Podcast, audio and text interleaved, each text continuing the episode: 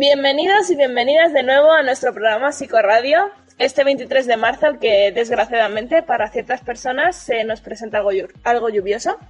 Aunque la verdad, para mí es un placer, me encanta la lluvia. De hecho, mientras venía hacia aquí, ha empezado una tormenta y no sé si podéis oírla un poco. Si ponéis un poco de atención a la radio. No lo he hecho yo, para nada. Menos mal que venía en coche, que si no, madre mía, me hubiera calado. O sea.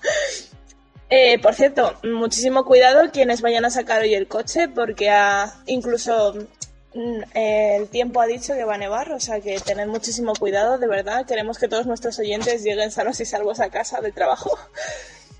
Bueno, chicas, como veo, estamos otra vez aquí, ¿no? Buenos días. Encantadas de estar aquí. ¿Qué tal estáis? Eh, bueno, de hecho espero que, que vengáis mucho por aquí, la, la verdad, porque creo que nos quedan solo mm, dos programas más con vosotras, ¿no? Este y el siguiente. Sí. Joder, que es una verdadera pena, porque es que ya sois como la familia, ya estamos todos esperando que vengáis en el programa, ya están todos, ¡ay, que vienen, ay, que vienen! bueno, em, ¿y cómo estáis? Muy bien. Es que me parece fatal no haberos preguntado cómo estáis. Bien, bien, un poco con frío, pero la verdad es que bien, no nos quejamos. ¿Y cómo estáis vosotros, oyentes? Decídmelo por Twitter, que ya sabéis que me encanta leeros. Y bueno, espero que estéis prestando atención, porque hoy tenemos concurso.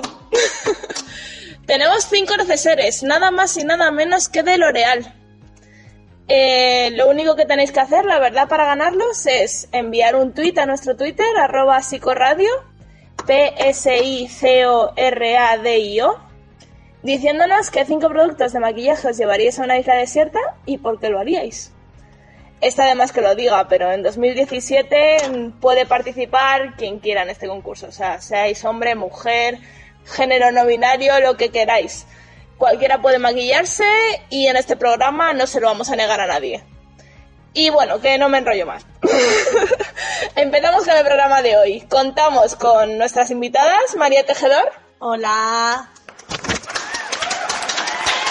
Fátima de Andrés y María del Fresno.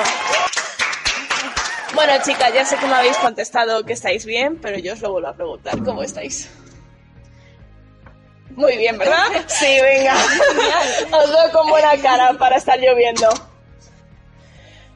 Bueno, chicas, sé que estáis encantadas de estar aquí, ya me lo habéis dicho antes al entrar en el programa y la verdad es que yo también estoy encantadísima de que estéis, o sea, me alegráis los días, ¿qué queréis que os diga? Bueno, hoy vamos a comenzar por María del Fresno, que como ya sabéis todos es profesora de psicología. ¿Cómo estás, María? Pues muy bien. ¿Tú, Rocío? Muy bien, sé que estoy muy pesada con cómo estáis. Hoy viene a tratar un tema que creo que va a interesar mucho a padres y madres. Es un tema que la verdad es que siempre está ahí acechándonos y no sé si sabréis más o menos de qué vamos a hablar, María y Fátima. ¿Tenéis una ligera idea, no? No, ¿verdad? Pues es un tema mm, algo escamoso para muchos padres, por así decirlo. Y es la agresividad. Bueno, María, cuéntanos, ¿qué es la, agres- la agresi- agresividad? ¿Cómo se desarrolla y todas esas cosas? Pues verás, Rocío. La verdad es que mm, considero que este tema era bastante interesante para tratarlo aquí en el programa, ya fuera en este programa o en el siguiente. Y además creo que atrae bastante a los padres, porque como bien has dicho, la agresividad se puede llegar a desarrollar en edades bastante tempranas y lo que debemos es corregirlo, seamos padres o no, seamos profesores, padres, incluso familiares o ayudar directamente. Así que cuando hablamos de agresividad, mm, básicamente, digamos en términos técnicos, a lo que nos estamos refiriendo básicamente es a esa tendencia de actuar o de responder de forma violenta respecto a cualquier situación. O directamente no hace falta que sea una situación, simplemente comportarse de una forma violenta. El término además se encuentra relacionado con el concepto de acometividad, que es una tendencia, es algo técnico, pero Mm. es una tendencia a atacar y a investir, que básicamente es no es en lo que se basa la agresividad, porque la agresividad eh, se refiere a más tipos, no solamente Sí. eh, físico, pero, pero bueno. Además, podría decirse que la agresividad, así hablando un poco más claro, es un conjunto de patrones de actividad que tiene una intensidad que varía bastante, es decir, que no siempre va a ser, la agresividad no siempre va a ser o muy fuerte o media, sino que, quiero decir, ¿sabes? Que puede ser mínima, Sí, pero sigue siendo agresividad. y mm, comprende desde expresiones verbales, es Mm. decir, palabrotas, demás, y gestuales, hasta directamente lo que hemos dicho, agresión física. El lenguaje cotidiano lo que hace es que asocia la agresividad con la falta de respeto, la ofensa o, lo- o la provocación, especialmente la falta de respeto que suele haber muchas en los niños. Y bueno, según van creciendo todo va aumentando y demás si no se corrige. El comportamiento agresivo, además, es un fenómeno que nos obliga a revisar una multitud de teorías y modelos. Y debemos destacar la división de Macal, que lo que dijo es que la agresividad tiene un componente, un componente activo y un origen reactivo.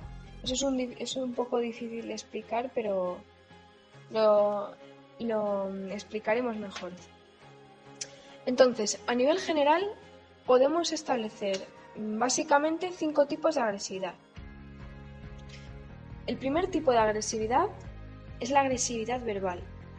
Es esa agresividad, esa agresividad eh, que se basa en que un individuo en cuestión directamente realiza insultos a otra persona, es decir, ofensas, eh, ataca los defectos de, esas- de esa persona, los digamos que los destaca delante, de- ya sea delante de niños, en el caso de que fueran niños o otras personas. Eso es independiente. En segundo lugar, nos encontramos con la agresividad facial, que es la que manifiesta a través de gestos que se realizan con la cara. Por ejemplo, un niño que le saca la lengua a otro o que le saca el dedo o cualquier gesto directamente, ya solamente con fruncir el ceño, eso ya es síntoma de agresividad. La tercera sería la agresividad física, que directamente son patadas, Mm. arañazos, es decir, todo tipo de golpes que puedas con los que puedas dañar a la otra persona, a la otra persona. Y no solamente eso, sino que además también eh, no es solamente a personas, sino también elementos. Es decir, la agresividad no es directamente mm, dañar a otra persona, sea la manera que sea, sino que tú también puedes coger, por ejemplo, en el caso de los niños, pues coges el juguete de un niño y lo lanzas contra la pared. Eso ya es agresividad. Supongo que con animales será igual, o sea, Sí, también. exactamente. Y luego estaría la cuarta, que sería, sería un poco también como esta, como la, la tercera que he dicho. Mm. Eh, es la agresividad indirecta, que es la que se produce, es un daño que se produce sobre los objetos de la persona que se encuentra afectada. Es decir, mm, tu hermano te. Pongo un ejemplo de un hermano. Tu hermano te fastidia, pues tú coges, te vas a la habitación, le coges un juguete o los deberes y se los rompes. Sería un poco parecido a la tercera. Aunque la tercera es más, es decir, la física que he dicho anteriormente, es más, por ejemplo, cogiendo un juguete y lanzándoselo a la persona en cuestión. Sin embargo, la indirecta es directamente rompiendo el juguete, sin hacer daño físico a la persona en sí. Y por último está la quinta, que es también, quiero decir, todas son fuertes, son importantes, pero en mi opinión considero que es una de las más de las más importantes, es decir, las más graves, que es la agresión sexual. Y básicamente a lo que se refiere esta agresividad es a la violación. Es decir, los casos de violación que hay, hay hoy en día, tanto violación infantil, mm, mayor, es decir, de todas las edades, básicamente. Esto sería un poco más, es decir, a lo general, pero sería un poco más específico, porque a su vez hay eh, una forma más general de dividir, es decir, de, sí, de dividir la agresividad, que serían dos tipos, la activa y la pasiva.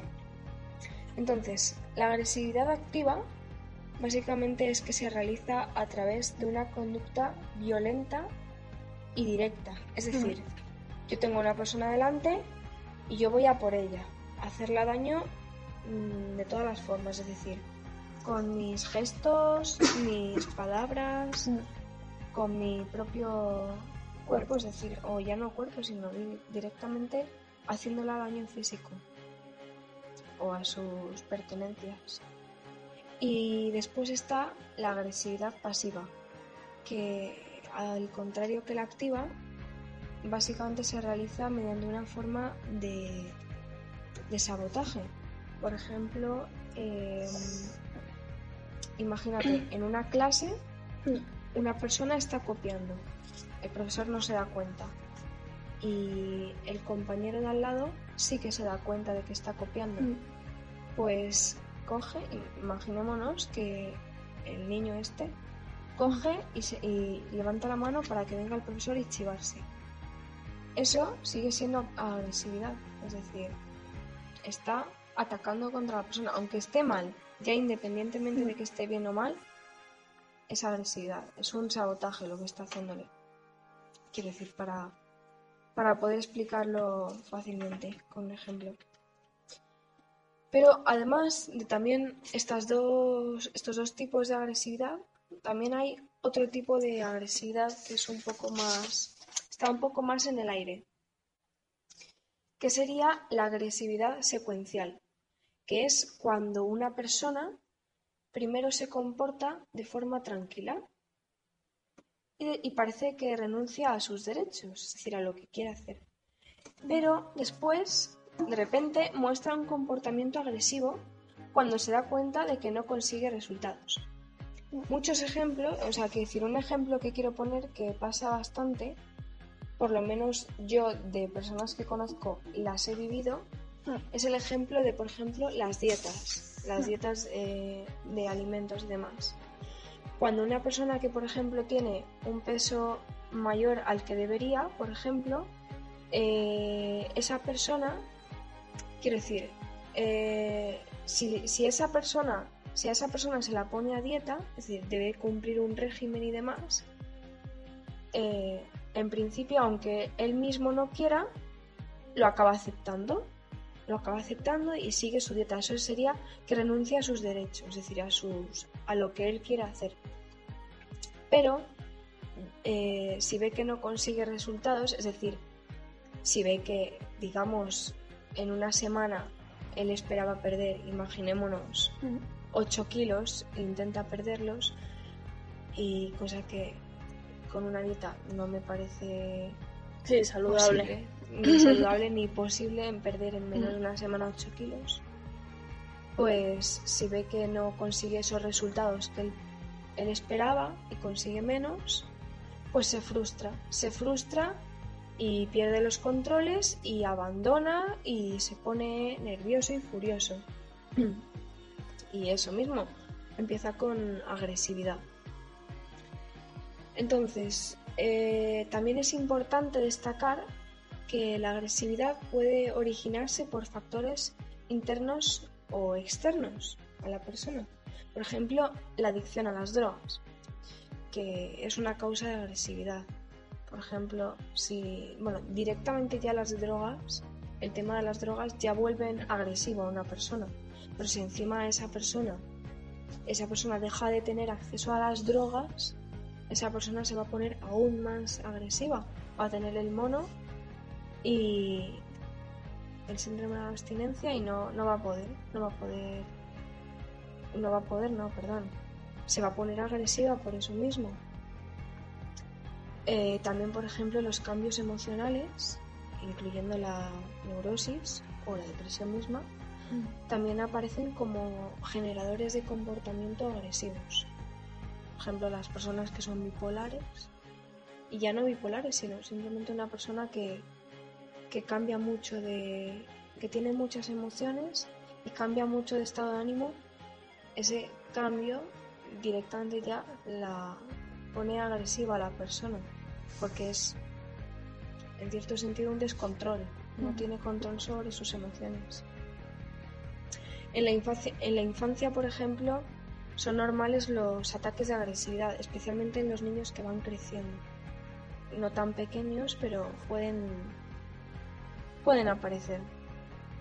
Las conductas agresivas son conductas intencionadas que pueden causar daño, ya sea físico o psíquico, y pueden ser conductas como pegar a otros, ofenderlos, burlarse de ellos, tener rabietas directamente que no, no hacen daño, pero quiero decir, no hacen daño físico a una persona, pero hacen daño porque es agresividad.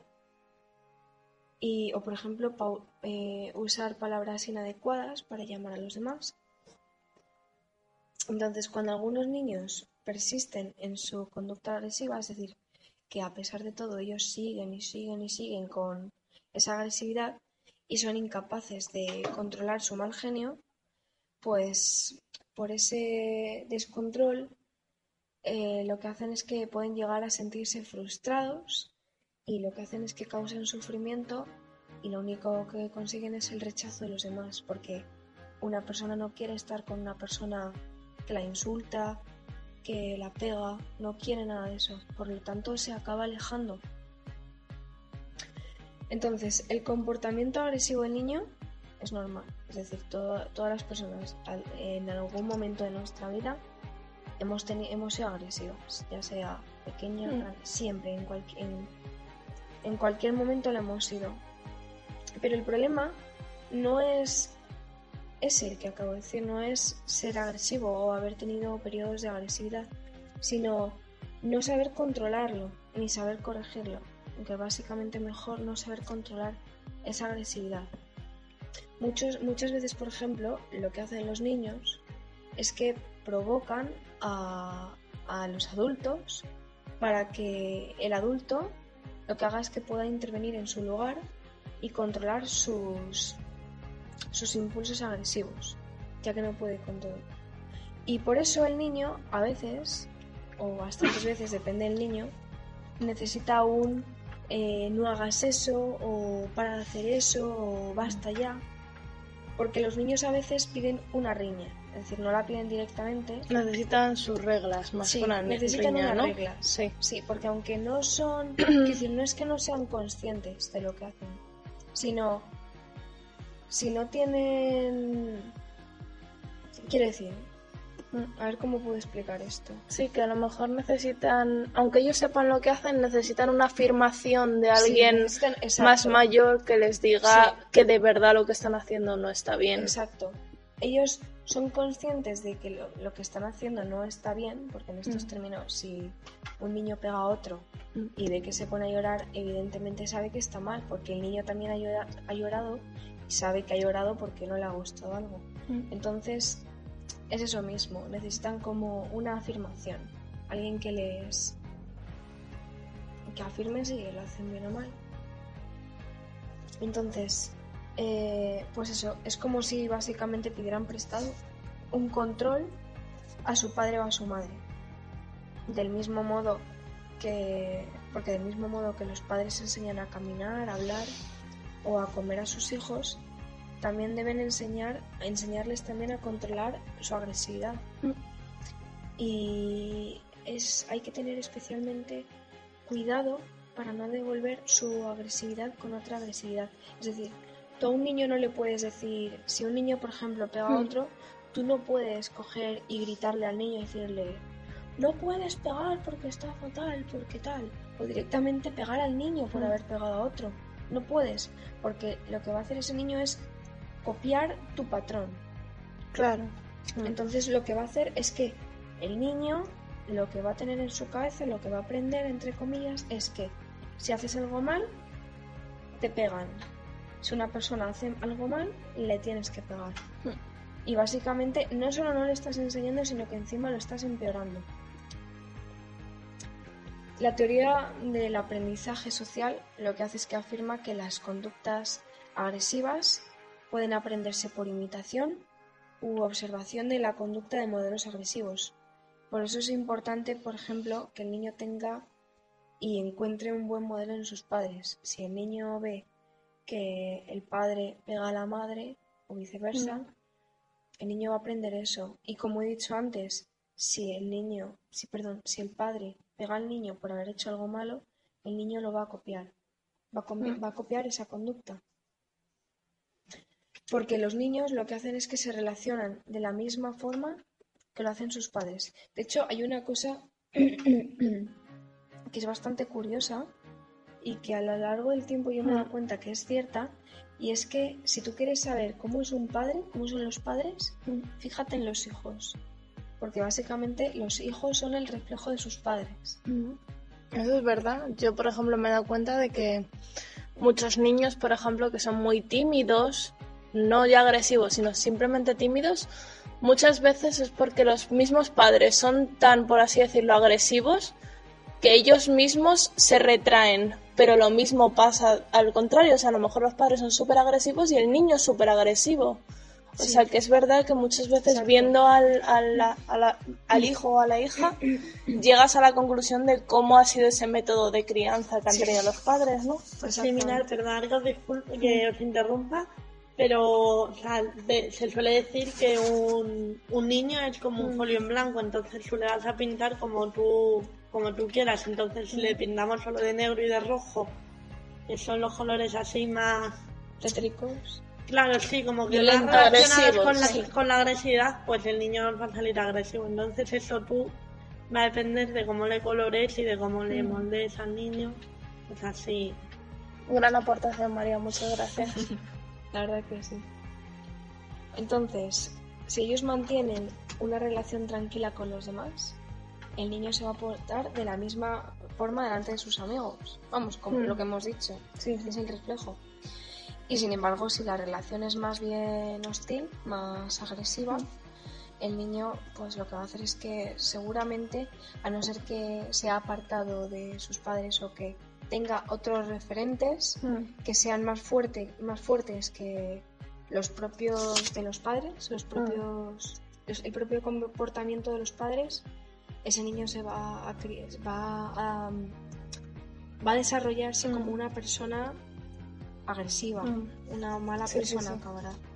Sí, pero vamos, padres y madres que nos estén escuchando, que no os preocupéis porque muchas veces los niños son agresivos, aunque en casa se les cuide con cariño, con amor, muchas veces los niños Claro, claro. toman, como ha dicho María, muy bien explicado, toman otros referentes. A lo mejor tú eres su referente los seis primeros años de vida, pero luego llegan al colegio y su, repre- su referente pasa a ser un profesor que es muy malo en su trabajo Exacto. o sus compañeros que son todos muy agresivos hacia los demás. Entonces, tampoco tampoco es culpa solo por o sea, bueno, tampoco es culpa de nadie, pero Sí. que tampoco son solo los padres, sino que es la sociedad en general los que moldean de una forma o de otra a los niños y niñas. O sea que tampoco os sintáis culpables si, si tenéis algún caso de algún conocido que es agresivo por cualquier circunstancia que mm, seguramente no tengáis que ver con, con esa persona. Exacto. Exacto, porque la verdad es que educar a los niños es una tarea bastante difícil. ¿eh? O sea, requiere bastante trabajo que un niño de mayor sea buena persona. Ya no hablo de un niño estudioso, que saque buenas notas, que tenga Mm. muchos amigos, sino un niño, una persona que sea buena, es decir, honesta, respetuosa, educada, todo. Eso tiene trabajo, ¿eh? Sí, sí. pero vale la pena, ¿eh? Vale la pena intentar acertar, mantener el equilibrio y, procura, y pro- procurar el consenso entre los padres para que en la educación del niño no ocurran fallos de doble comunicación. Por ejemplo, si uno de los padres permite todo y el otro nada, esto lo que va a hacer es que va a confundir al niño y se va a revelar. Muchas veces esto ocurre en las parejas de, es decir, en, lo, en las familias eh, con padres separados. No estoy diciendo que sea la causa de los divorcios, pero muchas veces, eh, bueno, muchas veces en ocasiones, los divorcios es porque eh, uno de los padres o directamente los padres tienen mentalidades diferentes y chocan mucho, mucho, mucho. como hemos dicho, el padre, pongamos, permite de todo al niño y la madre no. el niño va a tener de bueno al padre y va a tener como mal a la madre. Y luego se va a hacer un cacao porque imaginemos que los padres se separan, tal, va a tener, digamos, dos tipos de educación y se va a ir va a ir creciendo con ellos y al final va a acabar destrozado psicológicamente. Sí, es más, yo conozco... No va a saber qué es lo que está bien. Sí, es más, yo conozco un caso de una, una chica que conozco que su madre es muy estricta, muy, como llamaríamos ahora mismo, muy cerrada de mente, por así decirlo. Y su padre es todo lo contrario, es un hombre que le encanta descubrir mundo, ha, estado en muchas culturas, muy abierto.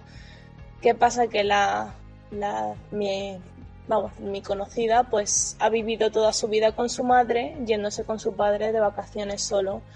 Y claro, la pobrecilla pues está destrozada psicológicamente porque ella pues se ha criado en una sociedad más abierta, más plural y no puede comprender porque está en casa con alguien tan cerrado, por así decirlo, cuando está su padre, que es muy abierto.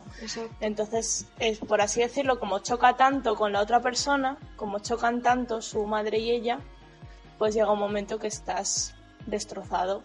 Y más si, si pasa como le pasa a esta, a esta chica, que como se separaron tan jóvenes siendo ya tan pequeña, pues no pudo cambiarse, no pudo cambiarse con su padre, o sea, tuvo que vivir con su madre sí o sí, porque no tuvo elección, por así decirlo. Exacto. Sí, sí. Bueno, y... Ah, bueno, por cierto, que se me había olvidado completamente, había dejado las redes sociales apartadas un segundo, estaba súper enfrascada en lo que estabas diciendo, María. Que nos acaba de llegar un tuit ahora mismo de arroba almudena torres, muchísimas gracias por seguirnos, Almudena. Y es madre de cuatro peques súper adorables, o sea, por favor, mirad qué foto más mona nos ha mandado. Ay, Dios mío, me los como. Y bueno, nos pregunta Almudena, eh, ¿Cuáles son las causas y las soluciones a la agresividad infantil? Así, bueno, pues entonces. Sí, sí, podrías explicárnoslo. sí, sí. Pues verás, la conducta agresiva, especialmente en los niños, no, no, se debe permitir, es decir, hay que corregirla. Tiene que ser corregida cuanto antes. Así que, en primer lugar, para corregirla no podemos corregir directamente sin saber, es decir, tú no vas al médico y, le dices, me encuentro mal, y te da un antibiótico y a ver qué pasa, ¿no? Tiene que saber por qué te encuentras mal, qué es mm. la causa de que, de que te encuentres mal, del malestar. Pues aquí es lo mismo, para saber la causa, de, o sea, para saber, para poder corregir la agresividad hay que saber primero las causas. Entonces, en primer lugar, y el más corriente, el más, digamos, mm. frecuente, es el ejemplo de los padres. Los niños, como, como hemos dicho, aprenden por imitación. Y si en, el, en, el, en casa eh, muchas, muchas situaciones se resuelven con violencia, pues el niño va a aprender esa forma de resolver problemas similares. Mm. Por ejemplo, si, si, por ejemplo, bueno, como hemos dicho, si, si el niño, si el niño, digamos, que no se quiere comer la comida y el padre le pega porque no se ha comido la comida, porque aunque parezca mentira, se sigue haciendo, es decir, mm. sigue habiendo ese tipo de maltratos que son todos son innecesarios, por supuesto, pero hay algunos que son estúpidos, es decir, pegar a un niño porque no quiere comerse el plato. ¿Sabes? No es algo importante, digamos. Pues el niño va a copiar eso. y ya sea tanto vivido por él mismo como si lo ve en su hermano o en su amigo, pero suele ser en casa, por lo tanto lo imita.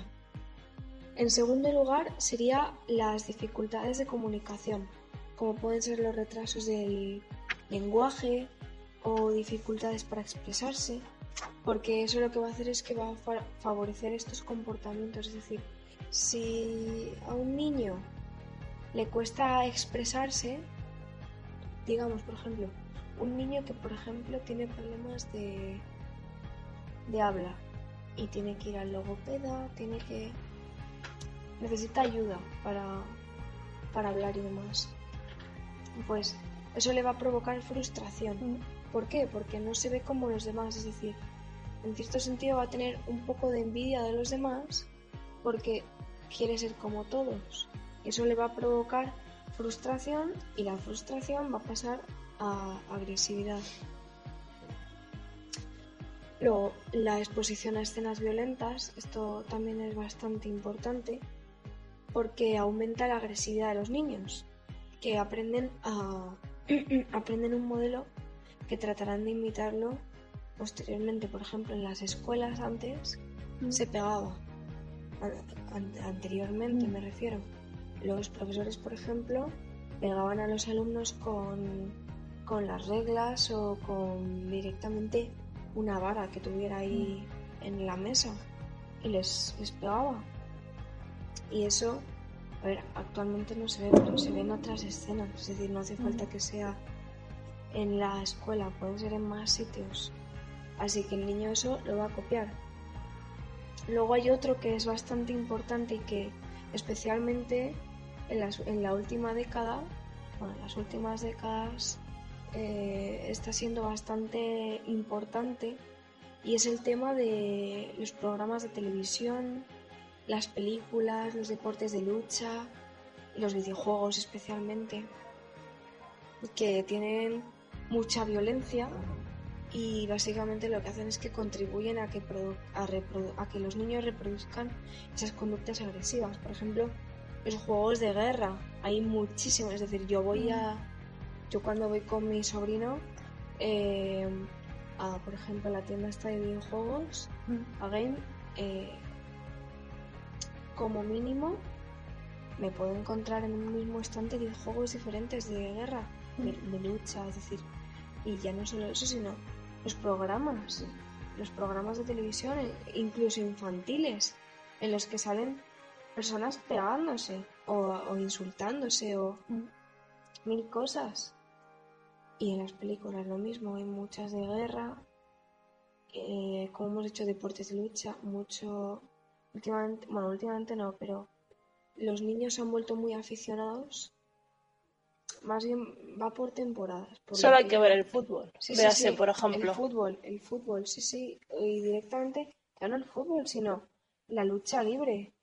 bueno, pero eso ya se entiende que es lucha, pero por ejemplo un deporte que tú ves, por ejemplo, como es el fútbol, que es algo que ven todo el, todo el mundo, por así decirlo, y que se metan de pata, eh, como pues, vamos, no sé. Sí, sí, sí, sí, exactamente. Impresionante.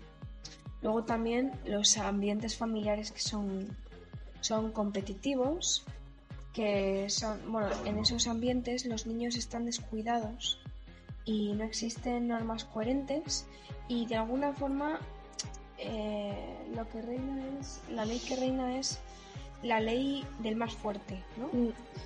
Que esto hace, pues como en todos, que desarrollen comportamientos violentos. Es decir, imaginemos una familia eh, en la que, por ejemplo, hay un cierto descontrol. Es decir, em, ¿cómo puedo explicar esto? ¿Eh? Pues bueno. Pues, por ejemplo, yo que sé, un ambiente familiar competitivo, por ejemplo, a un niño que le pidan, por, digo de ejemplo, no sé si está correcto, ahora me lo dices, por ejemplo, que le pidan unas notas muy altas, pero no le ayuden, no le den ninguna forma de llegar a esas notas altas, o sea, no le den, por ejemplo, no, no le enseñen a usar Internet bien, no le ayuden con los deberes, no le digan los pasos que ha de seguir para alcanzar esa buena nota. Le están pidiendo mucho, pero es todo muy desordenado porque nadie se está haciendo cargo de que ese niño de verdad can- alcance esas notas. Sí. Entonces este, por ejemplo, podría llegar a ser un ejemplo de, de lo de ambiente familiar competitivo. Sí, sí, esa podría ser. Sí, sí, y además está bastante bien. También se me viene uno a la cabeza, que es el que estaba pensando, que puede ser un poco más claro y se, se nota más ahí la ley del más fuerte, que es, por ejemplo, imaginemos una familia ya no que tengan pocos recursos o más económicos, eso es independiente, pero imaginemos que es una familia un poco desestructurada, es decir, que no llevan un cierto orden, ¿vale? Que por ejemplo la madre llega, eh, hace cuatro cosas y se va a la cama a dormir y deja a los niños desatendidos.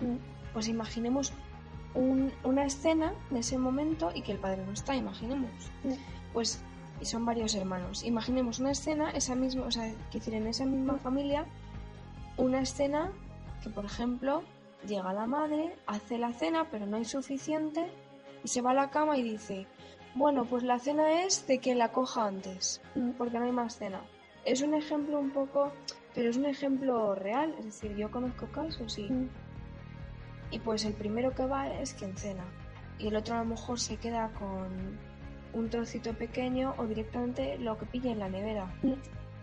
Ahí sí que se aplica lo de la ley de- del más fuerte. Entonces lo que van a hacer es que eso va a generar, en este caso, Peleas, malos competición, rollos, claro. pelea, agresividad. Mm. Vaya, es lo que va lo que va a acabar causando. Pero está muy bien el ejemplo que me has puesto tú también. Luego, por ejemplo, también la poca tolerancia a la frustración o, por ejemplo, al estrés.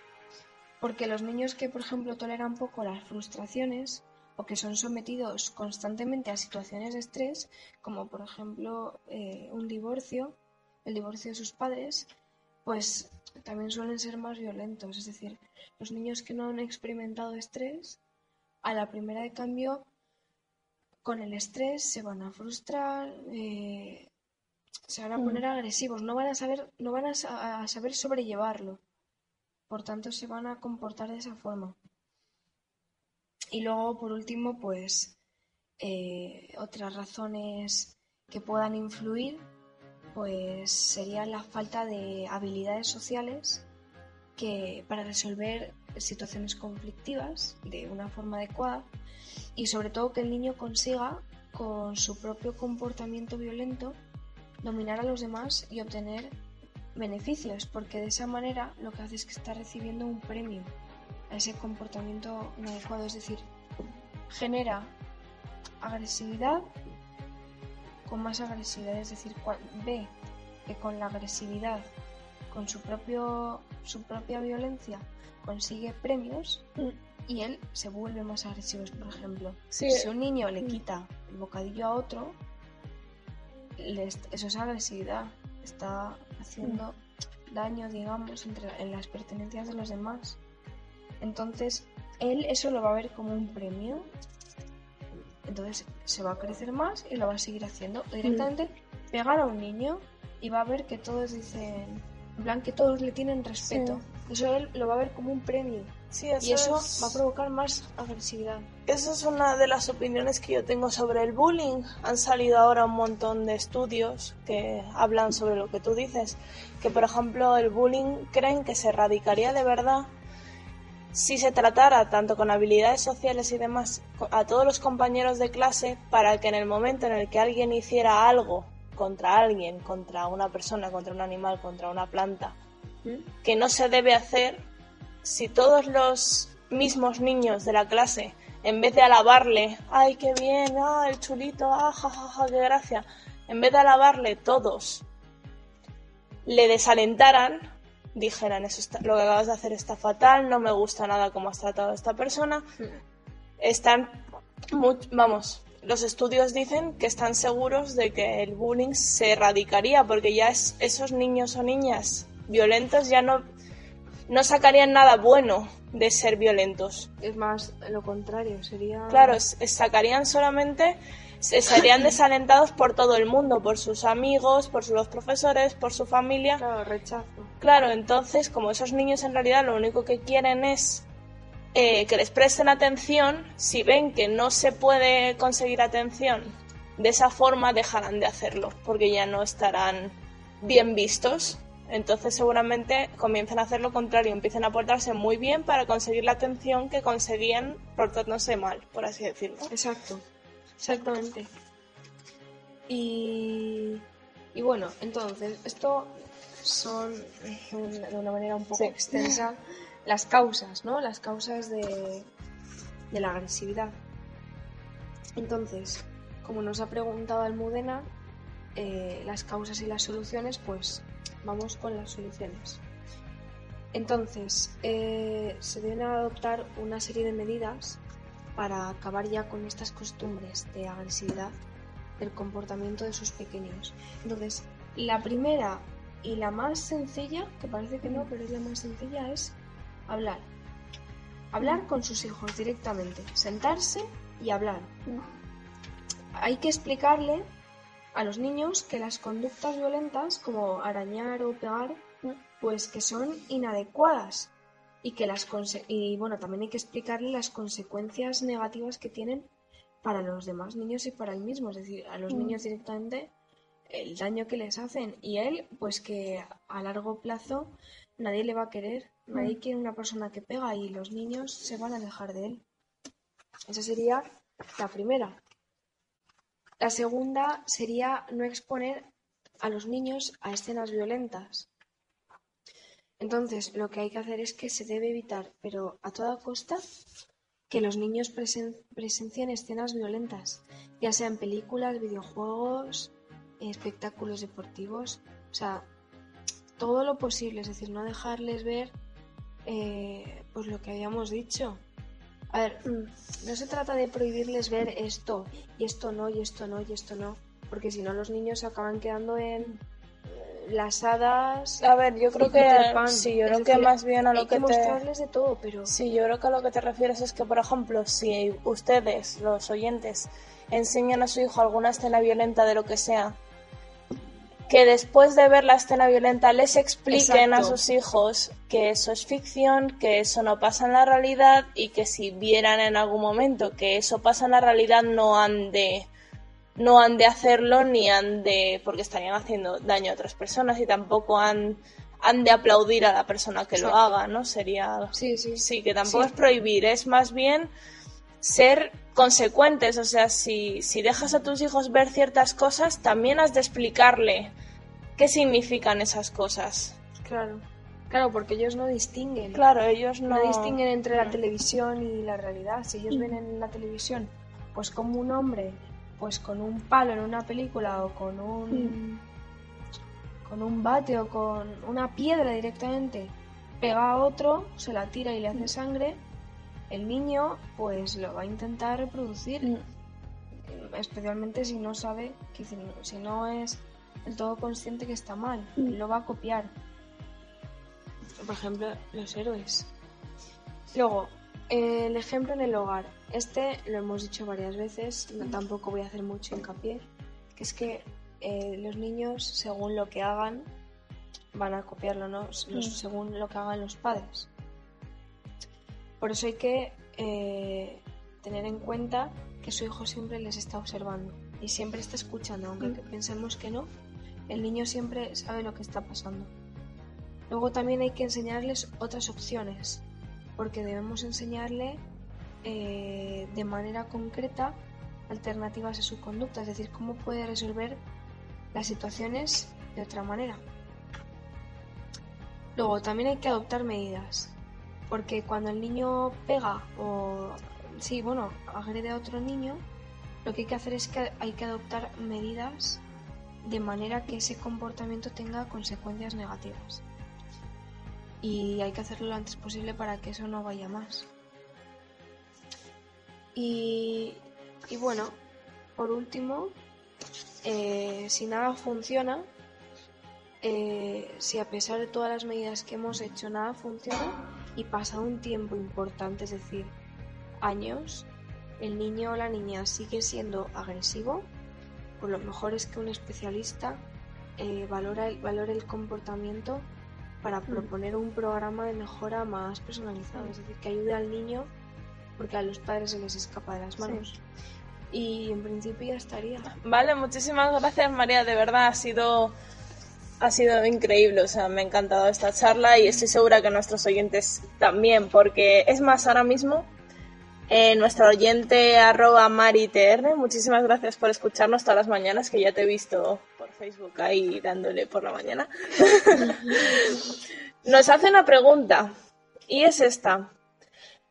¿Nuestro comportamiento podría estar influenciado de alguna manera por los demás? Y creo que, más que María, creo que esta pregunta nos la va a saber explicar mejor nuestra compañera Fátima. Hola Fátima, ¿nos podrías ayudar con esta pregunta? Buenas. Claro que sí, Rocío. Además, me parece una pregunta muy sencilla de responder.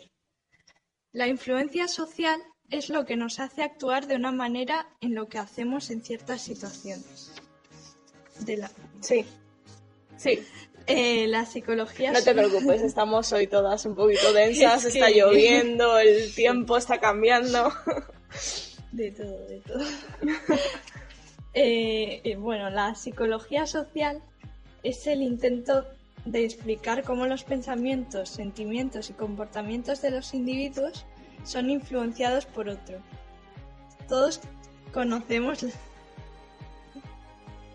Influenciados por otros. todos, todos conocemos la diferencia entre la presión social directa o indirecta de un grupo o individuo. Pero los psicólogos encuentran útil hacer también otra distinción entre el cumplimiento por un lado y la influencia persuasiva por otro. Van a existir varios tipos de influencia social, el cumplimiento y la obediencia. El cumplimiento se refiere, se refiere a una situación en la que hacemos lo que se nos pide que hagamos, pero mm, no cambiando necesariamente nuestras actitudes y nuestros sentimientos. Por un ejemplo de cumplimiento sería cuando los niños ordenan su cuarto, pero porque saben que sus padres van a mirarlo y si no lo tienen colocado, pues les pueden castigar o lo que sea. Y la obediencia, que es una forma de cumplimiento, y un ejemplo de obediencia, pues sería cuando un maestro tiene que ser obedecido en clase porque está en una posición superior al resto de sus alumnos. El cumplimiento tiende a asociarse con las relaciones de poder, mientras que la obediencia no lo es. Poder se puede interpretar como la capacidad de influencia y hay varios tipos de poderes. El, po- el poder coercitivo, que es la capacidad de dar castigo por incumplimiento. El poder informativo, que es la creencia de que el influyente tiene más información sobre los seres humanos. El poder experto, que es la creencia que, de que el influyente tiene un mayor conocimiento. El poder legítimo, la creencia de que el autor está autorizado a tomar decisiones. Y el poder de referencia, que es la identificación con atracción o respeto. Muchísimas gracias, Fátima, de verdad. que nos ha respondido a esta pregunta pues de una manera súper completa. O sea, está súper contenta Mary, me, me dice por Twitter. Eh, a continuación, ¿nos podrías poner algún ejemplo de esto usando a nuestros amadísimos autores? Es que, es que no puedo vivir sin ellos, Ay, ya los lo sabes. Es que no puedo vivir sin ellos. Te persiguen. Los autores, por mucho que huyamos de ellos, siempre están ahí. Y con respecto a la obediencia a la autoridad, pues también. Cabe destacar a Ast, que en 1951 publicó el resultado de un experimento en el que los estudiantes se ajustaron a los juicios erróneos hechos por una mayoría numérica. Por otro lado, Vale. Decir otro lado. por otro lado, en 1961, Adolf Eichmann fue juzgado y condenado a muerte por diversos crímenes. Debido a esto, Milgram quería hacer un experimento para saber si él y sus complicaciones solo estaban siguiendo órdenes. Mm, me parece súper interesante. Jope, con el experimento, madre mía. Y Fátima, ¿nos podrías explicar más o menos, ya sabes, de una forma sencilla, sobre todo para mí, que no doy para más, eh, este experimento? A ver si lo consigo. Eh, bueno, el experimento de Milgram consistía en pedir a un número de voluntarios que participaran en un ensayo sobre la memoria y estudio de aprendizaje. A los participantes no se les dijo que era realmente un experimento en obediencia a la autoridad. Y el experimento implica que participarán tres personas, el experimentador, que es el investigador universitario, el profesor, que es el voluntario que lee en el periódico, lee el anuncio, vamos, y el estudiante, que es un cómplice del experimentador posando como participante en el experimento. Eh, separado por una pared de cristal va a estar el estudiante colocado en una silla eléctrica que se conecta y se le ponen una serie de electrodos más tarde se le dice al profesor que cada vez que el estudiante responda a una pregunta de manera incorrecta, le tiene que dar una descarga de 15 voltios, aumentando esta cada vez que falle el estudiante hasta llegar a 450 voltios. En el experimento, el profesor piensa que le está dando al estudiante unas descargas cada vez mayores, pero en realidad es todo simulación y el alumno no recibe ningún tipo de descarga, sino que ha sido enseñado a actuar frente a las diferentes descargas de una manera o de otra. Eh, en las primeras descargas el estudiante se va a quejar de dolor.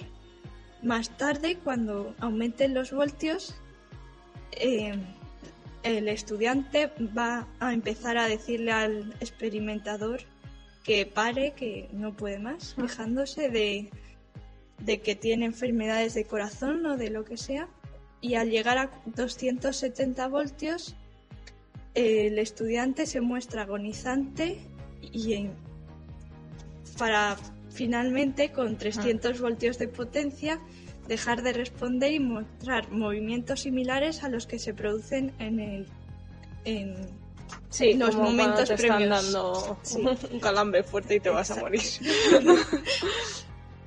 Eh, por lo general, los profesores en el experimento, cuando alcanzan los 75 voltios, empiezan a estar nerviosos y piden a los experimentadores acabar con el experimento, valga la redundancia.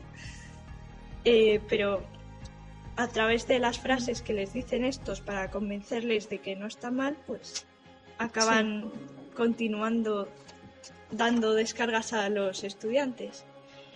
Eh, en este experimento original, el 65% de las personas que llegaron a administrar eh, descargas llegaron hasta los 450 voltios. Madre mía.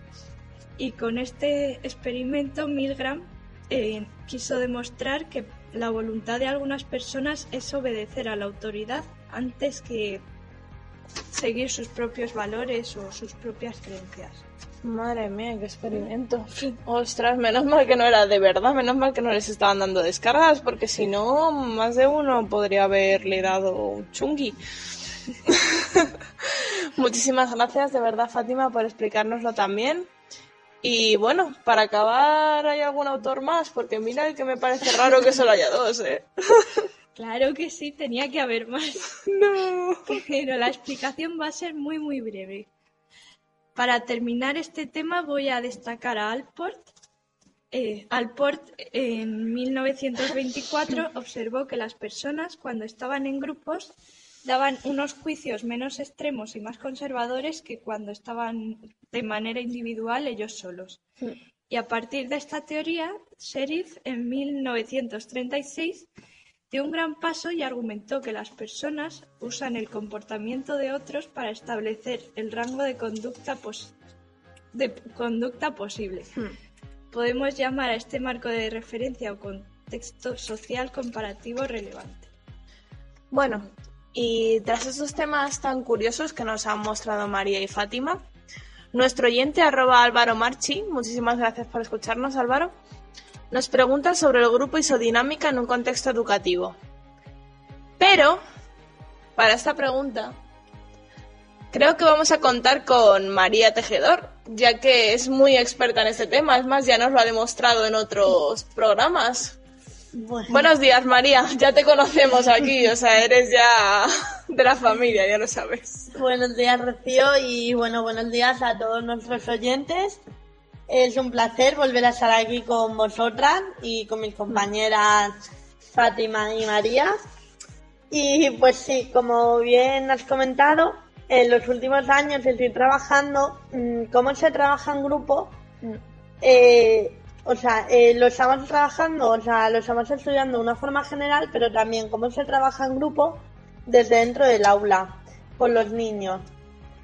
Pero antes de comenzar con ese tema, os quería hacer, o sea, os quería explicar un poquito el enfoque conceptual de los grupos. ¿Qué es un grupo, por así decirlo?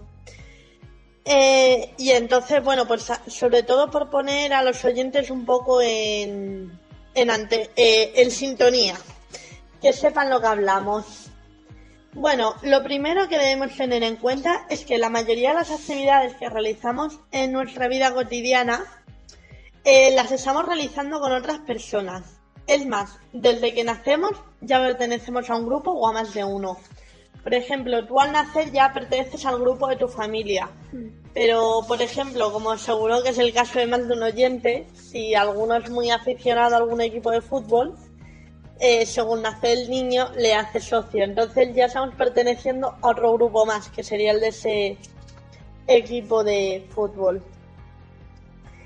Eh, vale, eh, entonces, eh, según vamos creciendo, pues vamos perteneciendo a diferentes grupos. Sí que es verdad que es sabido que hasta que llegamos a la edad adulta, pues como que pasamos por muchas fases en la adolescencia, como puede ser, hay algunos que son emos, otros que yo sé, son chonis, canis, podemos ver mil grupos sociales, pero bueno, tampoco, tampoco nos vamos a centrar en eso. Que nos quema la radio. Y, y vale, entonces, ¿por qué pertenecemos a estos grupos? Porque tenemos unas creencias y unos objetivos comunes con las personas que forman ese grupo. Por ejemplo, si yo a lo mejor dentro de mí no soy emo, pero si me junto con varias personas que piensan como yo y tienen los mismos objetivos, al final me voy a hacer de ese grupo y voy a acabar vistiendo como ellos. O sea, a ver, sin discriminar a nadie ni nada, pero sería un poco así, por ejemplo, o simplemente con los partidos políticos. Tú a lo mejor eh, no se te ve directamente que eres como super facha, en plan franquista muerte,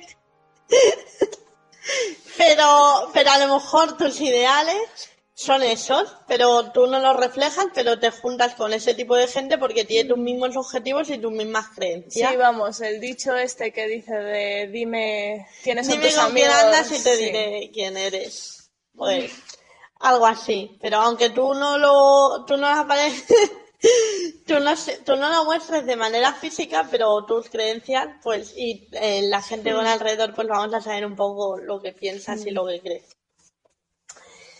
Eh, vale, pero eso tenemos otra cosa que hay que tener muy en cuenta que pertenecer a un grupo no siempre nos va a influir de manera positiva. Mm, En muchos grupos nos van a influir de manera negativa. Se ha visto en algunos en algunos casos que, por ejemplo, eh, esos son hechos más o menos eh, probados que en las bandas esas latinoamericanas eh, muchas veces tienes que, o sea, te tienes que poner a prueba y tienes que robar y esas cosas para ver si puedes entrar en la banda.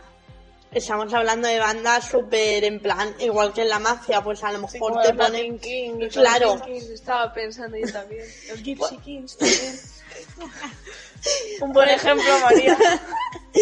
Pues tienes que, o sea, eso te influir negativamente, porque si tú eres una persona que, aunque, sabes, aunque tengas los mismos ideales, pero luego tú no eres de esa manera, te van a influir negativamente para, para, para, para ser así. Eh, vale, Silverio, eh, un querido autor nuestro, en 1997 nos dijo, sabemos que los grandes éxitos y grandes fracasos, tanto en el campo de la educación como en el ámbito sociopolítico, no se recogen en las relaciones interpersonales, sino en las relaciones... Eh, eh, me he perdido. Relaciones interpersonales.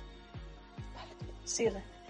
Vale, eh, bueno, eh, para acabar con esa breve explicación, eh, en un contexto formal de educación, porque queremos, venimos hablando de educación, los individuos pertenecen al aula como grupo clase de formación, aunque con características específicas no solo vinculadas a la tarea, sino también de carácter socioafectivo.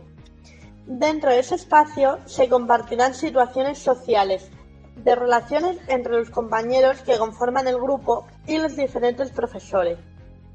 Y aparte, algunas de las actividades de aprendizaje pueden llevarse en pequeños grupos de trabajo que serían como sub- subgrupitos dentro del grupo, con los que se promoverán nuevas intenciones, interacciones, al fin de lograr objetivos comunes en el desempeño de una tarea.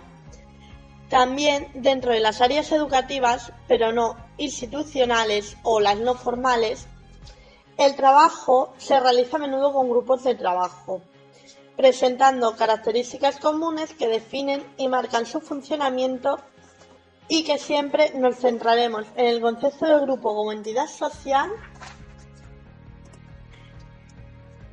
y en el grupo de tareas de una manera específica, analizando posteriormente varias técnicas de grupo que pueden ayudar a llevar a cabo el trabajo en grupo. También debemos prestar especial atención a los grupos con finalidad educativa, cuyo objetivo es que sus miembros adquieran conocimientos y habilidades sobre un área específica. Y ya, Rocío, si no quieres entretenerme más, por favor, Es que me- me comencemos cuando quieras. Me has dejado sin palabras. No sabía yo que, que eso de que éramos parte de un grupo desde que nacemos. Hombre, sí, la familia y tal, pero todo lo demás, madre mía, pues qué cantidad de grupos hemos tenido en nuestra vida. Ostras, y nosotras que ya estamos mayores, más. Bueno, pues aquí tenemos la pregunta de otro de nuestros oyentes que nos la hace por Facebook. Y nos dice que si le podrías decir cuáles son las características y los tipos de grupo que existen. Bien, pues el grupo, aparte de ser personas y que se tengan unas características en común, tiene una entidad real propia, que lo convierte en un objeto de estudio para la psicología social. Eh, las principales características que deben tener las personas de un grupo son las siguientes. Cada grupo debe tener, todo grupo debe tener una meta en común que esa meta nos va a marcar la dirección que va a tomar el grupo y los objetivos del grupo. Eh, la estructura.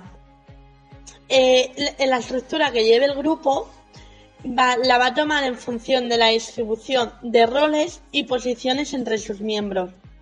Determinará las funciones de sus miembros y dependerá de las necesidades del grupo. Y el objetivo propuesto podrá ser modificado en función de los cambios que se vayan produciendo en el grupo. Otra de las características que debe tener el grupo son las normas, eh, las cuales son las reglas que va a marcar el comportamiento permitido dentro del grupo, eh, llevando, o sea, para que sea un comportamiento correcto y orientado hacia el objetivo específico del grupo. Deberán establecerse eh, en común, en común acuerdo de todos los miembros del grupo para mantener estabilidad y consolidar el trabajo conjunto, debiendo ser flexi- flexibles y, y modificables según la evolución del mismo, adaptándose pues a las nuevas condiciones que pueda tener el grupo. Deben ser conocidos y aceptados por todos los miembros y presionarán a cualquier miembro que no se ajuste a ellos. O sea, mm, no presionar en plan de, bueno, si no, Si no te si no lo, si no lo aceptas, te matamos, pero sí que es un poco en plan de, bueno, pues se intenta llegar un poquito a un acuerdo para que las normas puedan ser, o sea, para que todos mm, estemos conformes con ellas. Los valores y creencias, que son los que van a determinar la cultura del grupo, y junto con las normas son los que van a marcar el funcionamiento de los individuos dentro del grupo. Y por último, las interacciones, que es la fuerza motriz del grupo y a su vez establece eh, la red de conexiones emocionales con el grupo. Eh, cuanto más positivas es, es esa interacción, eh, más fluidas y frecuentes serán las, interacciones y además nos van nos van a ayudar a tener mayor sentido de pertenencia e identificación de grupo. Eh, vale, eh, los tipos de grupo en 1990 eh, Sud- Sudstrom, Demeus y Futrell diferencian cuatro tipos de grupos. Grupos de consejo e implicación, eh, con el cual su objetivo es mejorar la producción mediante la participación de los miembros del grupo. Por ejemplo, eh, vamos a poner que nosotras somos un grupo de trabajo y Fátima pues me dice a mí, eh, María, mira, pues esa parte del trabajo creo que la deberías de poner eh, de otra manera o deberías hacer otra cosa. Es decir, o por poner así un ejemplo más común y familiar con la educación. O si- siendo educadoras y Fátima me dice, María, pues creo que está en tu clase, lo debes de hacer así, o me vienes tú, Rocío, María, entonces entre todas nos vamos a dar consejos y nos vamos a ayudar porque todas queremos llegar al mismo objetivo y al mismo fin. Grupos de preocupación. Los individuos trabajan juntos para producir un resultado conjunto. Su duración es la misma que la utilizada en la producción del resultado. Grupos de proyecto y desarrollo. Son grupos estables dirigidos al desarrollo de proyectos de investigación. Y grupos de acción y negociación. Son altamente especializados y requieren un alto nivel de cooperación. Por ejemplo, en los grupos musicales o en un partido de fútbol que son muchas personas y necesitan de, de una cierta eh, cooperación entre ellos. O sea que básicamente cada grupo tiene como diferentes funciones, ¿no, María? Sí, sí, podemos decir así, que, que cada uno tiene eh, sus funciones y aparte, en cada grupo y según investigaciones de Steiner, eh, como miembros de un grupo que seamos, tenemos diferentes tareas, que pueden ser tareas de aditivos. La ejecución final del grupo es la edición de contribuciones individuales. Tareas directivas. El producto es el resultado de solo uno de sus miembros. Cada uno propone una alternativa, pero solo una se lleva a cabo. Eso podría ser un poco la lluvia de ideas, que se proponen muchas cosas, pero solo se van a realizar una. Eh, tareas conjuntas. Implica que la tarea debe ser realizada por todos los miembros. Y tareas discrecionales que el grupo puede elegir libremente la forma de llevar a cabo la tarea. Entiendo, joder. Cada vez me dejáis más sorprendidas, de verdad. Son cosas tan normales y que no, no piensas nunca, porque son cosas tan comunes que es que no, no se te ocurre pensar en ellas. Bueno, tenemos a una oyente, oyente que se llama arroba Isabel PM, gracias Isabel por seguirnos, que nos pregunta si hay algunas fases para llegar hasta formar un grupo o si, por ejemplo, si ya se juntara con dos o más personas que piensen como ella, ya serían un grupo. Bueno, pues me gusta esa pregunta, la verdad.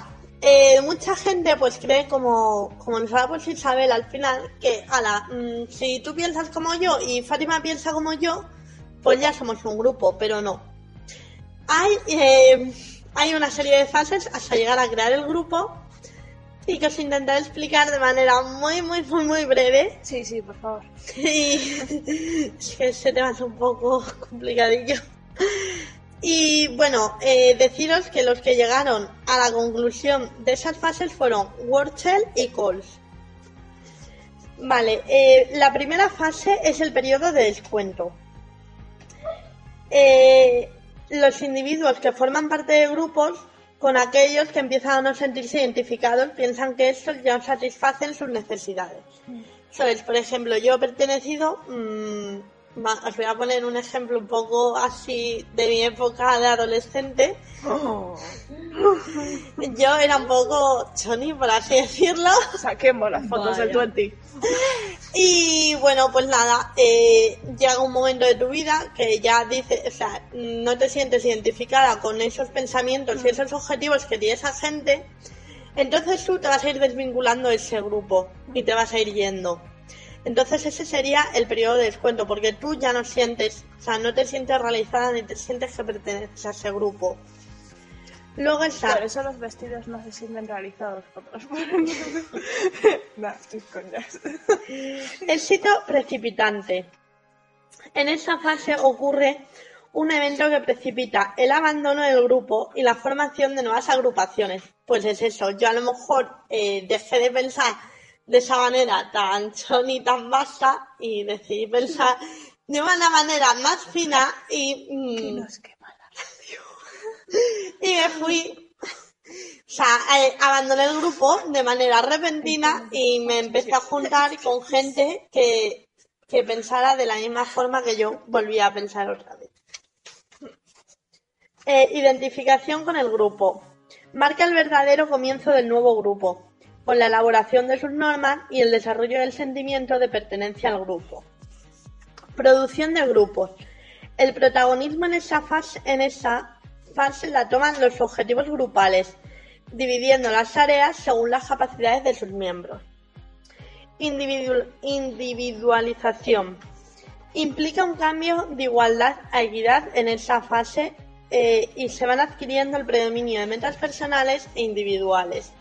Por ejemplo, yo ahora mismo mi grupo es el del estudio de, de los grupos, pues nuestra meta, o sea, nuestra meta personal pues es esa, llegar a, a identificar cómo, cómo son los grupos, eh, cómo se desarrollan, pues todo eso se sigue explicando, pero todavía mucho más avanzado. Grupo de descubrimiento, que ya es, eh, la, última, es la última fase de un grupo. Eh, ya aparecen las dudas eh, sobre el grupo y comienza a producirse confronta- confrontación entre los miembros del grupo y a producir diferencias entre los diferentes subgrupos, dando lugar a un sentimiento de desconfianza. Bueno, y también debemos seguir cuatro pasos para conseguir que una vez creado el grupo de trabajo, el trabajo realizado sea satisfactorio. Eh, primero debemos prepararnos. Hay que saber establecer qué trabajo queremos realizar. Las condiciones de implementación se establecen para diseñar adecuadamente la tarea. Formar equipo. Se deben formar de acuerdo con los criterios establecidos en la etapa anterior. Y proporcionar asistencia, apoyar al grupo a medida que evoluciona en su producción, pero que permite la libertad de acción y el autoaprendizaje. Y el autoaprendizaje. Jope, pues sí que tiene tarea formar un grupo, madre mía. Otra cosa que me llama bastante la atención es, por ejemplo, cuando, cuando en las entrevistas de trabajo y en todo esto hacen dinámicas de grupo y tal. ¿Podrías explicarnos un poquito más sobre todas estas cosas? Pues mira, sí, Rocío, y es que cada vez se están usando más dinámicas de grupos para, para todo. Y bueno, hay momentos, sobre todo tres momentos muy diferenciados al realizarlas. Primero es la iniciación grupal, para generar grupo, técnicas de preparación de una buena atmósfera de integración grupal, etcétera. Luego la producción grupal, es decir, primero en la iniciación pues es un poquito la presentación, como que no entrar de no entrar de golpe a la dinámica. Producción grupal, aprovechar los potenciales individuales y grupales para beneficiar el resultado. Es decir, en la fase de iniciación hemos conocido eh, qué es lo que mejor se nos da a cada uno eh, y entonces eso luego lo vamos a aprovechar y vamos a, vamos a hacer que el un resultado sea beneficioso. Y evaluación grupal, esencial para mejorar las próximas intervenciones y establecer una base sólida. Eh, vale, y también debemos tener en cuenta y respetar las condiciones para realizar una buena dinámica. Hay que determinar la duración, el número de personas, eh, el contenido del trabajo, que va a depender de los objetivos que queremos tratar, la formación y experiencia de la persona que va a coordinar esas actividades y el marco psicosocial dentro eh, del grupo. Y debemos prestar especial atención al medio ambiente. Por ejemplo, si hace mucho frío, la gente no va a estar tan predispuesta a participar que si estamos en una temperatura ambiente que es como que más, más propicio para que la Por gente ejemplo, participe. hoy nada de salir a la calle a hacer dinámicas de grupo. No. El grupo tiene que estar abierto al diálogo, expresar sus sentimientos, eh, sus ideas. Luego también otra, otro que de- otra cosa que debemos prestar at- atención es a las tareas. Hay que conocer el objetivo y la metodología de todos los participantes. Y sobre todo la actitud. Eh, y luego los individuos. Tenemos que saber muy bien eh, con qué tipo de personas vamos a trabajar en esa dinámica, porque no es lo mismo a lo mejor trabajar con niños de 4 años que trabajar con niños de 10. Jope María, esto ha sido como leerme un libro de dinámicas de grupo para dummies. No, de verdad, me, me ha encantado y, y la verdad ha sido súper fácil de entender, hasta yo lo he comprendido. Y vamos con la última pregunta de este tema. La verdad es una pena porque ha sido súper interesante saber sobre todo esto de los grupos. Nuestro oyente, arroba Mar García, muchísimas gracias por escucharnos. Me comenta que tiene interés en saber cómo actuar al ser coordinador de una, de una dinámica, ya que debe trabajar en el campo. Bien, pues primero debe tener claro que el papel del coordinador es coordinar, motivar y dirigir al grupo para alcanzar el objetivo establecido. Eh, si, bueno, como ahora mismo nuestro oyente más no sé muy bien a qué se dedica ni qué tipo de coordinación de grupo va a tener que realizar, quiero decir también a todos nuestros oyentes eh, docentes que para, para realizar un trabajo de coordinación de grupo se debe contar con equipos de trabajo desde la institución como tal hasta las propias aulas. Bien, la función principal del coordinador es la siguiente. Hacer efectivo el trabajo en conjunto con su presencia activa a través de dos recursos principales, la comunicación y la observación. Y el coordinador tiene que asegurarse de dar retroalimentación al desempeño y dinámica del grupo. Otro aspecto, otro aspecto importante que creo que a nuestro oyente le va a interesar saber Mm. es que el coordinador debe tener una serie de características, como pueden ser madurez, actitud democrática, realismo, creatividad, capacidad de diálogo, autonomía, objetividad, seguridad personal y comunicación fluida. Y debe cumplir una serie de requisitos para alcanzar el objetivo propuesto.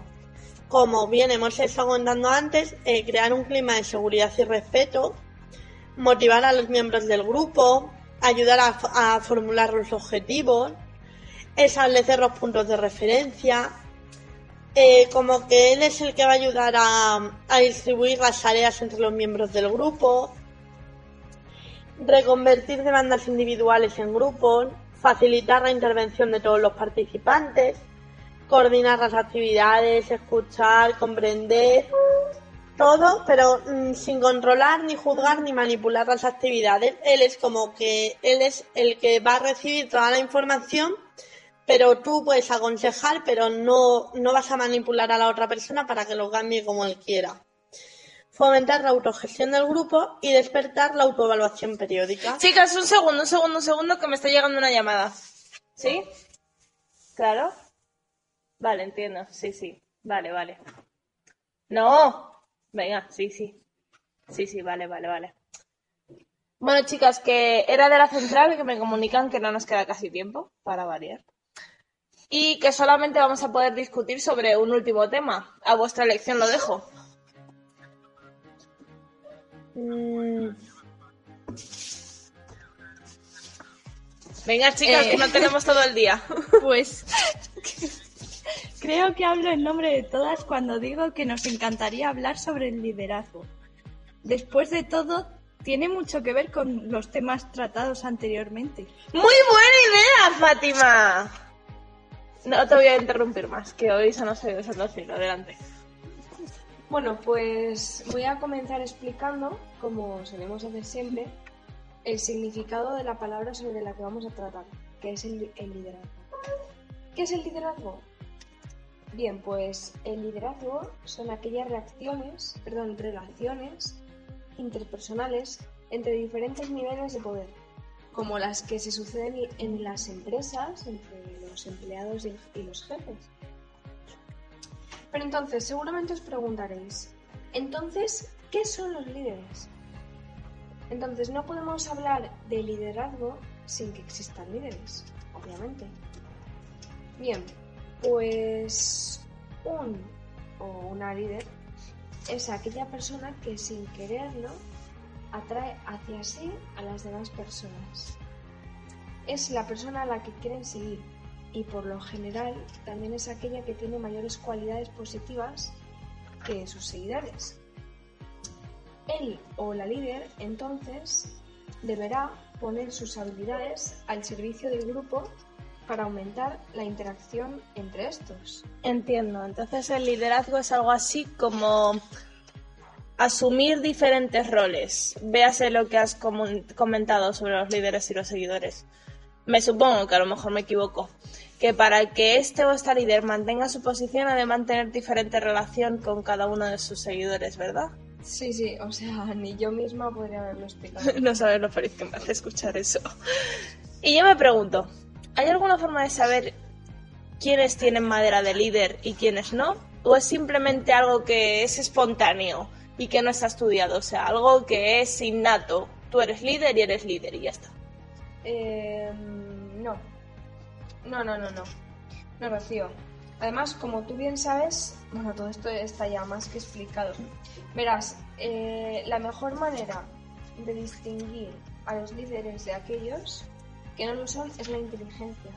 O sea, por lo general, los y las líderes tienden a ser más listos y listas. Tiene sentido. Alguien ignorante difícilmente podría ser un líder, la verdad. bueno, se dan casos. Sí, solo hay que ver muchos políticos. Esos son casos aparte, pero son muy inteligentes a su manera. No todo el mundo podría robar con tanto estilo. No, yo por lo menos no. Bueno, mejor que continúes antes de que nos tiren el programa, que esto es estatal. Sí. Pues hay más características como la personalidad o la actitud de los, de los o las líderes. También el tipo de persona al mando variará según los, los objetivos y circunstancias de ese grupo. Veréis, ser líder es así como mantener una adecuada cantidad de información de los problemas que surgen a la hora de tomar decisiones y a la vez mantener el suficiente respeto como para que esas decisiones se tomen. Weber distingue tres bases del poder en y en los líderes. Uno está basado en la creencia de que aquellos y aquellas que tienen autoridad son quienes dan las órdenes. El segundo es aquel que cree que las, tradici- que las tradiciones son legítimas, como en la monarquía. Y el último es aquel que se basa en la heroicidad de la persona, como cuando los animales luchan por la posición de líder. Jope, qué interesante. Háblanos un poquito más sobre lo de los líderes, por favor. Quiero saber aún más sobre todo esto y por qué razones hay gente que está, por así decirlo, más predestinada a ser líder que otros. Por fin. Vale, de acuerdo. Eh, voy a hablar sobre los más importantes. Primero, el liderazgo es el centro del grupo. El líder es el que promueve cambios y actividad en grupo. Segundo, algunas personas son mejores líderes simplemente por su personalidad. Él o la líder también tiene la habilidad de influenciar a los demás y de cooperar para alcanzar un objetivo. El líder se diferencia de los demás por su poder, no por otra cosa. El liderazgo es entonces un rol que es definido por las expectativas del líder y de sus seguidores. Eh, permitidme que continúe yo, porque la verdad es que me encanta bastante este tema y, y quiero participar. Adelante, María. Gracias. Eh, ante todo, el liderazgo debería tener varias cosas en mente, como por ejemplo las características del o de la líder, el comportamiento de este, la posición que ocupa, como, como ha sido elegido líder, cómo es percibido, perdón, cómo, cómo se ha llegado a, a elegir, que no me he explicado bien, cómo se ha llegado a elegir líder a esa persona, cómo es percibido por sus seguidores, si esto afecta a los demás, cómo afecta a la organización. Es decir, hay que tener varias cosas en cuenta. Y por último, cómo él o la líder actúa con sus subordinados. O sea, eso también es bastante Mm. importante.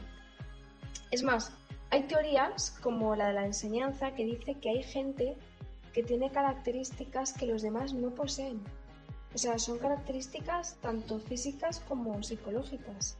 Y todas estas características definen a los líderes, que a su vez son necesarios según la situación que se dé. Otra teoría, por ejemplo, es la del comportamiento, eh, que estudia cómo hay comportamientos que pueden aprenderse con el tiempo.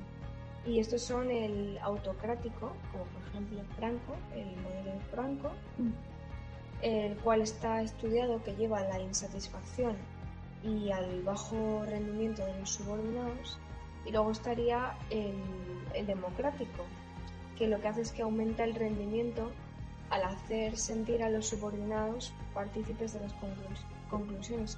Es decir, no es una, como una dictadura, como hemos dicho en Franco, es decir, no hay alguien, es decir, no es una sola persona quien elige y el resto le sigue, sino que la propia, la propia democracia elige al líder.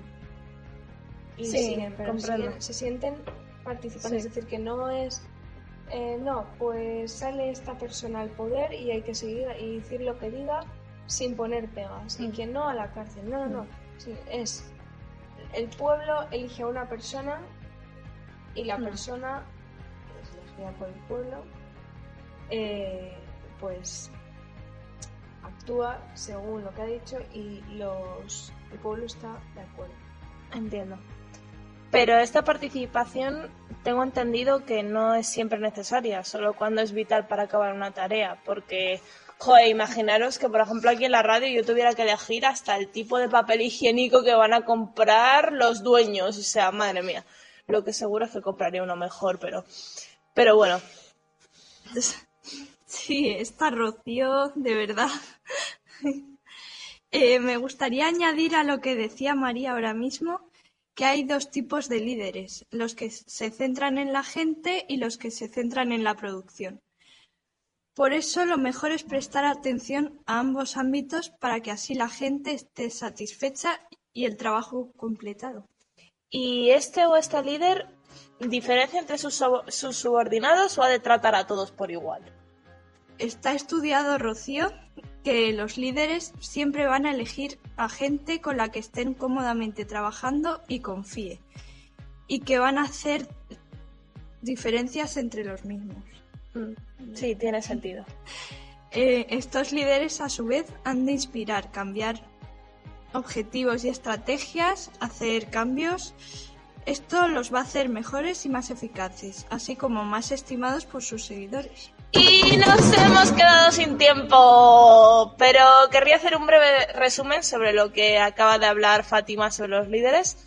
Y es que básicamente un líder es aquella persona que dirige y motiva a un grupo de personas sin imponer sus ideas. Muchísimas gracias a nuestras participantes, las dos Marías y Fátima, por haber venido bajo la lluvia y el frío, solo para estar aquí una semana más. Muchísimas gracias. Un saludo de vuestra presentadora favorita, Rocío, y no os dejéis el abrigo en casa si no queréis morir. Un beso para todos y todas.